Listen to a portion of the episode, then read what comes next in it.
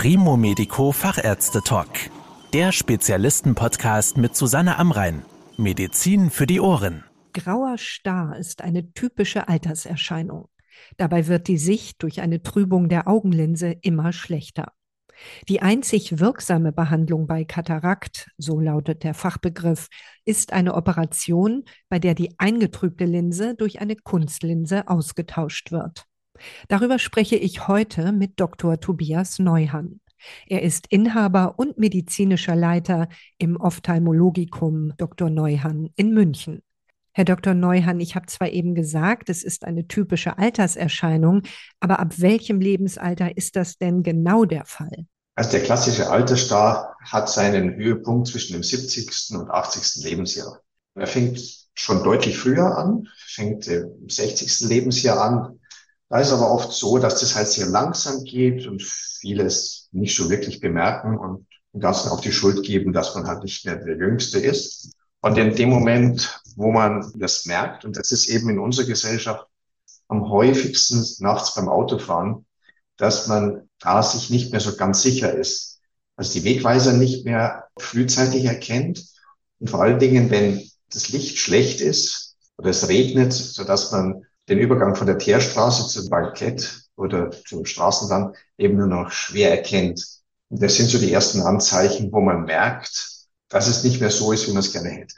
Aber es ist jetzt nicht so, dass man sofort merkt, aha, das ist bestimmt grauer Star. Das ist nicht der Fall. Die Sehanforderungen sind heute schon auch höher, weil unsere Gesellschaft wird ja deutlich älter. Das heißt, ein Teil möchte gerne lesen. Man merkt halt, beim Lesen geht es nicht mehr so gut. Schnellste Hilfe ist immer besseres Licht. Aber viele merken halt so langsam eine Einschränkung und dann macht es einfach Sinn, mal bei einem Augenarzt vorbeizugehen, einfach eine Vorsorgeuntersuchung zu machen, weil es gibt leider noch schrecklich viel andere Erkrankungen, die man nicht merkt im Auge. Es ist das wichtigste Sinnesorgan und deswegen macht es Sinn, spätestens so mit 60 mal beim Augenarzt vorbeizuschauen und einfach das nachzuschauen zu lassen. Ich habe zwar eingangs von der Operation gesprochen, nun wird ja aber bestimmt nicht sofort operiert. Wie lange können sich denn Betroffene mit grauem Star mit Brillen aushelfen?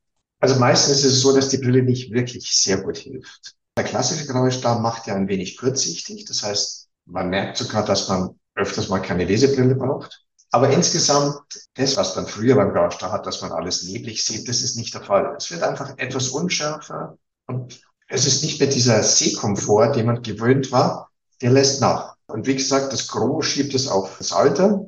Und das ist es. Wie lange kann man warten? Der graue Star ist ganz selten etwas, was äh, ruckartig operiert werden muss. Beim grauen Star ist eine klassische Form der Operation, die planbar ist. Da haben wir zwei Gruppen von Patienten. Die eine Gruppe sagt, mein Herr Doktor, auf was warte ich? Es wird ja nicht besser, es nicht schlechter, dann komme ich früher in den Genuss. Und die andere Gruppe von Patienten sagt, mein Herr Doktor, wenn es jetzt nicht gleich eine Operation sein muss am Auge, dann warte ich lieber. Und das ist das Tolle, dass der heute nicht mehr der Doktor sagt, Sie haben grauen Stau, müssen sofort operiert werden, sondern dass die Entscheidung des Patienten und dem sein Wunsch wir als Ärzte heute wesentlich einfacher respektieren können.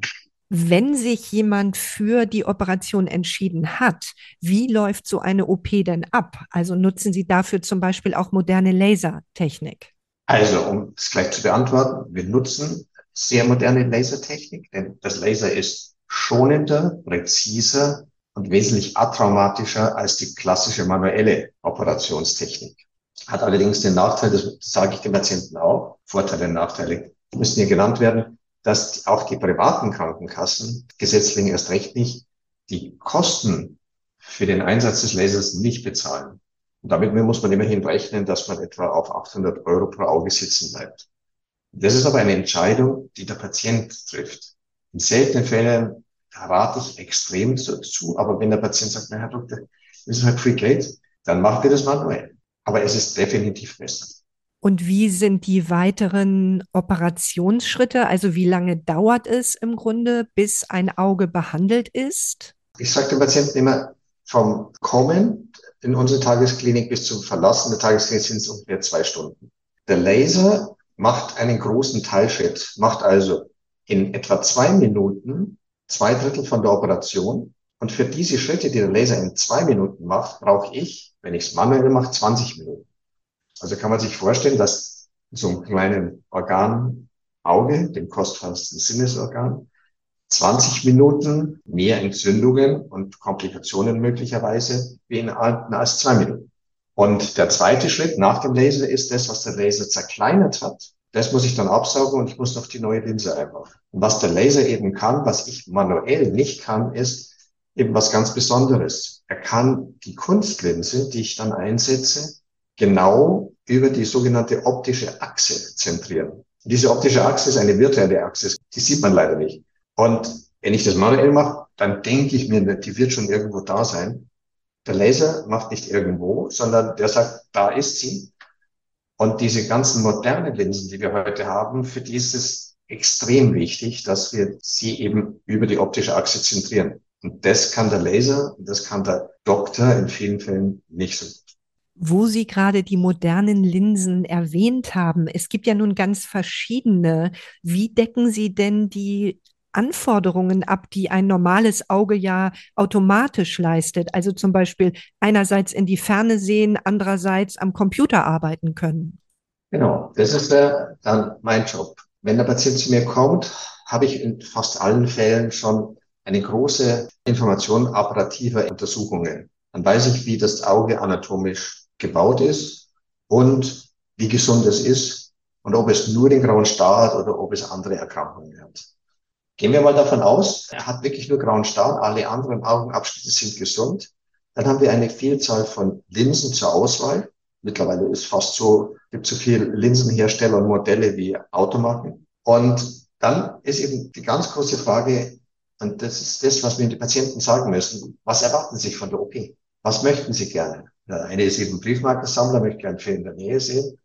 Der andere fährt Bus. Der dritte ist Handwerker und Elektriker, der muss die kleinen Sachen genauso gut lesen können wie fünf Meter was erkennen. Und das sind dann die Dinge, die in dem persönlichen Gespräch erst einmal zutage treten. Und viele sagen, na Herr Doktor, das wäre halt gut, wenn ich den Alltag ohne Brille machen kann. Also eben zum Beispiel eine Speisekarte im Restaurant lesen kann und nicht sagen muss, was der Nachbar ist, das möchte ich.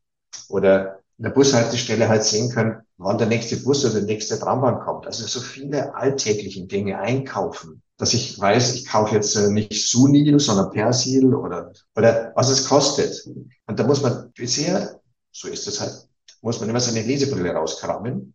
Und die moderne Augenheilkunde kann eben Patienten heute das so einstellen, dass er im Alltag wahnsinnig viel machen kann. Also zum Beispiel Autofahren sowohl seine Instrumente ablesen kann, sein Navi programmieren kann ohne Brille und gleichzeitig aber auch sieht, ob das jetzt vorne nach Stuttgart oder nach Lindau geht. Und wie unangenehm sind diese Eingriffe für die Patientinnen und Patienten? Also sind sie wach? Spüren sie etwas? Und wie sieht es hinterher mit Schmerzen aus? Also, da sprechen Sie den wundesten Punkt OP an.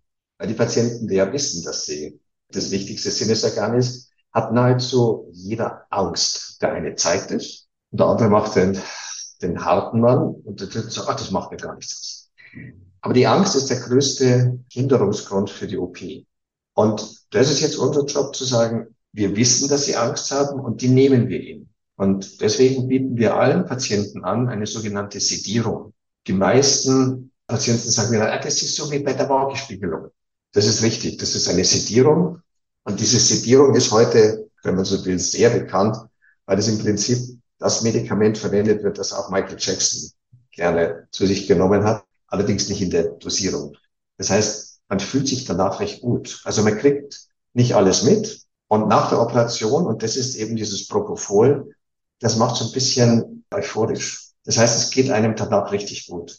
Neulich habe ich gerade wieder einen jungen Mann da gehabt. Es gibt ja Patienten mit äh, Wundstar oder nach einem äh, Unfall, dass die einen grauen Star bekommen.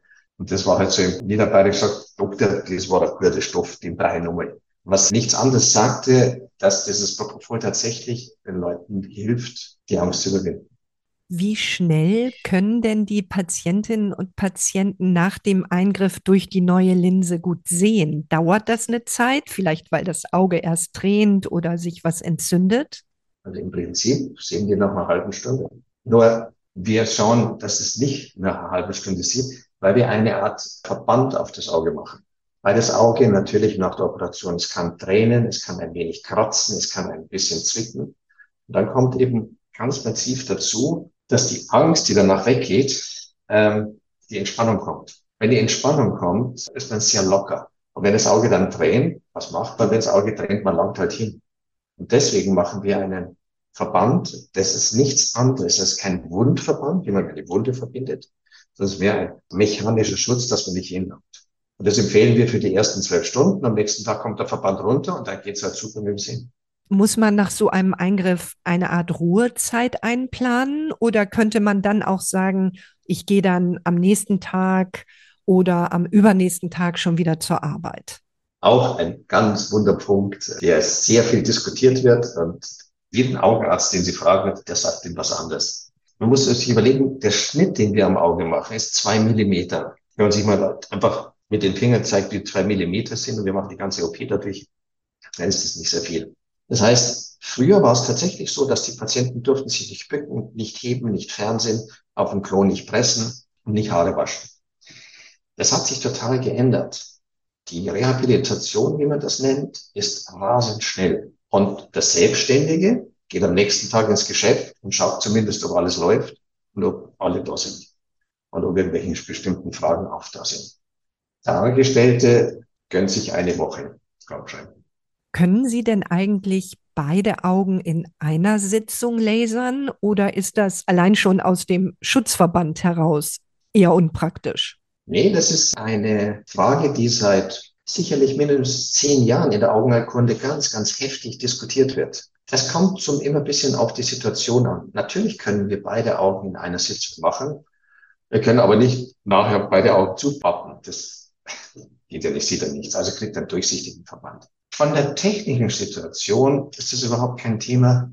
Zuerst das rechte Auge und dann mit einer kleinen Pause das linke Auge zu machen. Jedes Auge ist wie eine völlig für sich abgeschlossene Operation. Das heißt, die Operation wird durchgeführt, beendet, dann wird alles abgedeckt und dann wird alles neu aufgedeckt für das zweite Auge. Das ist für Patienten, die von weiter herkommen, oft sehr hilfreich. Wir haben mittlerweile sehr viel aus den Nachbarstaaten, die zu uns kommen oder die sehr stark fehlsichtig sind, wo du eben dann die starke Kurzsichtigkeit normal machst, dann hat er im anderen Auge die starke Fehlsichtigkeit. Das geht nicht. Also, in der Augenheilkunde wird zwar diskutiert, ist aber aufgrund der neuen Techniken, gerade wenn es mit dem Laser ist, durchaus machbar und sinnvoll, beide Augen in einer Sitzung zu machen. Ich bin allerdings oldschool und mache immer erst ein Auge und mache am übernächsten Tag das zweite Auge. Das hat viele kleine Gründe, aber insgesamt, es ist nichts Ungewöhnliches mehr, wenn man heute in einer Sitzung letztlich erst das eine Auge, dann das zweite Auge macht. Nun wissen wir ja alle mittlerweile, dass keine OP ganz ohne Risiko abläuft. Über welche Risiken klären Sie denn Ihre Patientinnen und Patienten auf und wie häufig treten die dann tatsächlich ein? Standard ist die Aufklärung, wenn man das manuell macht, 95 Prozent Erfolgsquote, 5 Prozent Komplikation. Laser, 98 Prozent Wahrscheinlichkeit, dass es klappt, 2 Prozent Komplikation, aber immer noch nicht null. Die häufigste Komplikation ist, dass wenn wir das Ziel besprochen haben, also das Ziel der Operation, dass er nachher in die Ferne gut sieht und zum Lesen eine Brille braucht, ist, dass wir diese Linse einsetzen und wir haben dieses Ziel der Normalsichtigkeit für die Ferne nicht erreicht und er stark kurzsichtig. Das kann passieren. Das würde jetzt zu lang dauern, hier im Podcast das zu erklären. Es ist leider drinnen auf der ganzen Welt, also nicht nur bei uns, sondern leider auf der ganzen Welt. Wenn das passiert, ist es eine Komplikation. Patient ist unglücklich, Doktor ist unglücklich. Aber es kann in einem zweiten Eingriff, wenige Wochen nach diesem ersten Eingriff, praktisch zu 100 Prozent korrigiert werden. Das heißt, Komplikation bedeutet, dass man im ersten Schritt nicht das Ziel der OP erreicht hat und in einem zweiten Schritt das macht. Und eben die häufigste Komplikation ist, dass man nicht den richtigen Wert der Linse einsetzt. Das zweite ist, die menschliche Linse hat eine durchsichtige Hülle, sogenannten Kapselsack. Diese durchsichtige Hülle kann es sein, dass die Operation trotz schonender Behandlung nicht übersteht. Das heißt, dann geht der Kapselsack kaputt und ich kann die geplante Linse nicht einsetzen. Das heißt, manchmal passiert es, ist wirklich selten, aber es passiert, dass wir die Linse operieren und keine Linse einsetzen. Nicht toll für den Patienten, weil er halt nachher ganz schlecht sieht. Er sieht zwar Farben super, aber alles unscharf. Und dann macht man nach wenigen Tagen oder Wochen im zweiten Schritt ebenfalls eine normale Kunstlinse. Nur kann man dann nicht mehr die Hightech-Linsen einsetzen, sondern dann gibt es eine sogenannte monofokale Linse. Also die dann entweder in die Ferne oder in mittlere Nähe oder ganz Nähe. Das, das kann man sich dann wünschen. Aber man versucht natürlich das ursprüngliche Ziel, das man besprochen hat, weitgehend wieder zu erreichen. Bloß die Halterung dieser neuen Linse ist dann eine andere und die Fixation im Auge als ursprünglich, weil der Kapselsack ja nicht mehr besteht. Da gibt es aber spezielle Techniken. Da ist zum Beispiel mein Sohn ein extremer Spezialist geworden, um solche Linsen anders zu fahren können. Das heißt, in manchen Fällen eben beim Laser in 2%, in manuell in 5%, braucht er einen zweiten Eingriff, um dann den vollen Erfolg zu haben. Das Risiko zu erblinden in Deutschland, jede tausendste Operation, wenn sie manuell operiert wird, geht das Auge kaputt durch eine Infektion. Beim Laser 1 zu 100.000. Also man sieht schon, so einen kleinen Unterschied. Medizinische Entwicklung ist massiv weitergegangen. Trotzdem winzig kleine Risiken bestehen nach wie vor. Vielen Dank für die Informationen, Herr Dr. Neuhan. Gerne. Das war der Primo Medico Fachärzte Talk mit Susanne Amrein. Danke, dass Sie zugehört haben. Mehr Informationen rund um das Thema Gesundheit und medizinische Spezialisten finden Sie auf primomedico.com. Bis zum nächsten Mal, wenn es wieder heißt Medizin für die Ohren.